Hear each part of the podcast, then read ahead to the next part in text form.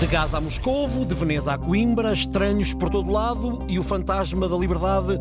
Francisco Viva, bom dia. É, Ricardo, bom dia. Faltam, como quase sempre em Gaza, testemunhos independentes.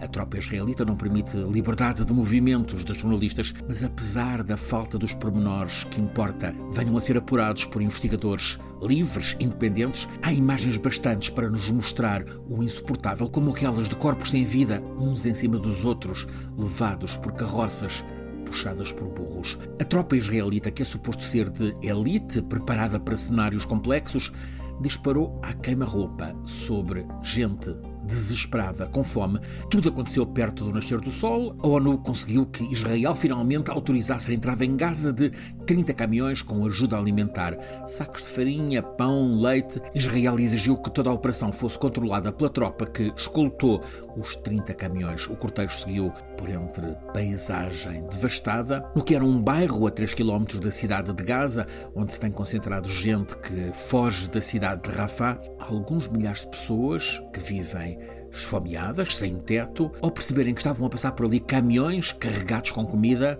cercou-os, assaltou-os. O alimento, de facto, era para essas pessoas, mas não conseguiram esperar. A tropa israelita quis impor a ordem, abriu fogo contínuo de metralhadora sobre as pessoas. Argumenta que primeiro foram tiros de aviso, depois, então, balas reais. O facto real: morreram pelo menos 100 pessoas Há mais de 700 pessoas feridas.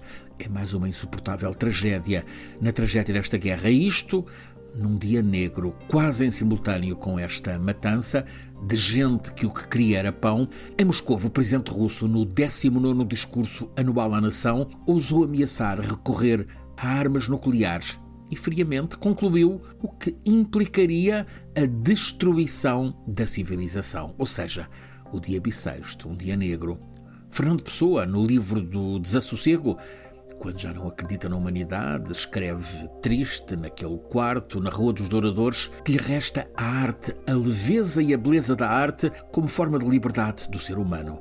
No mesmo dia em que de Moscou e de Gaza vinham notícias da baixeza humana, em Veneza era apresentado como na Bienal de Arte a mais relevante pelo mundo.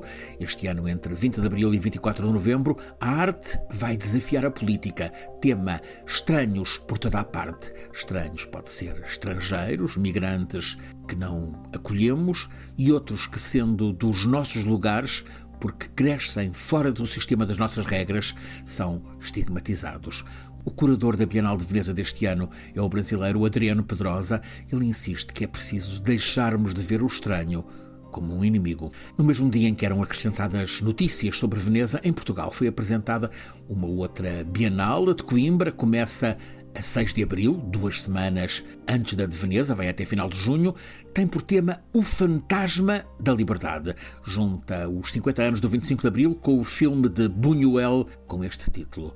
Esta Bienal explora a ideia de que a liberdade é um fantasma, vinca mais uma promessa do que uma existência real, a descrença numa verdade que se julgava assegurada, propõe-se explorar o imaginário da liberdade e as estratégias oferecidas pela arte contemporânea para o disputar, para o deslocar, para o habitar. 40 artistas de 10 países vão pôr-nos a pensar ao longo de três meses nesta Bienal em Coimbra que a arte nos ajude quando vemos como está a falhar a humanidade.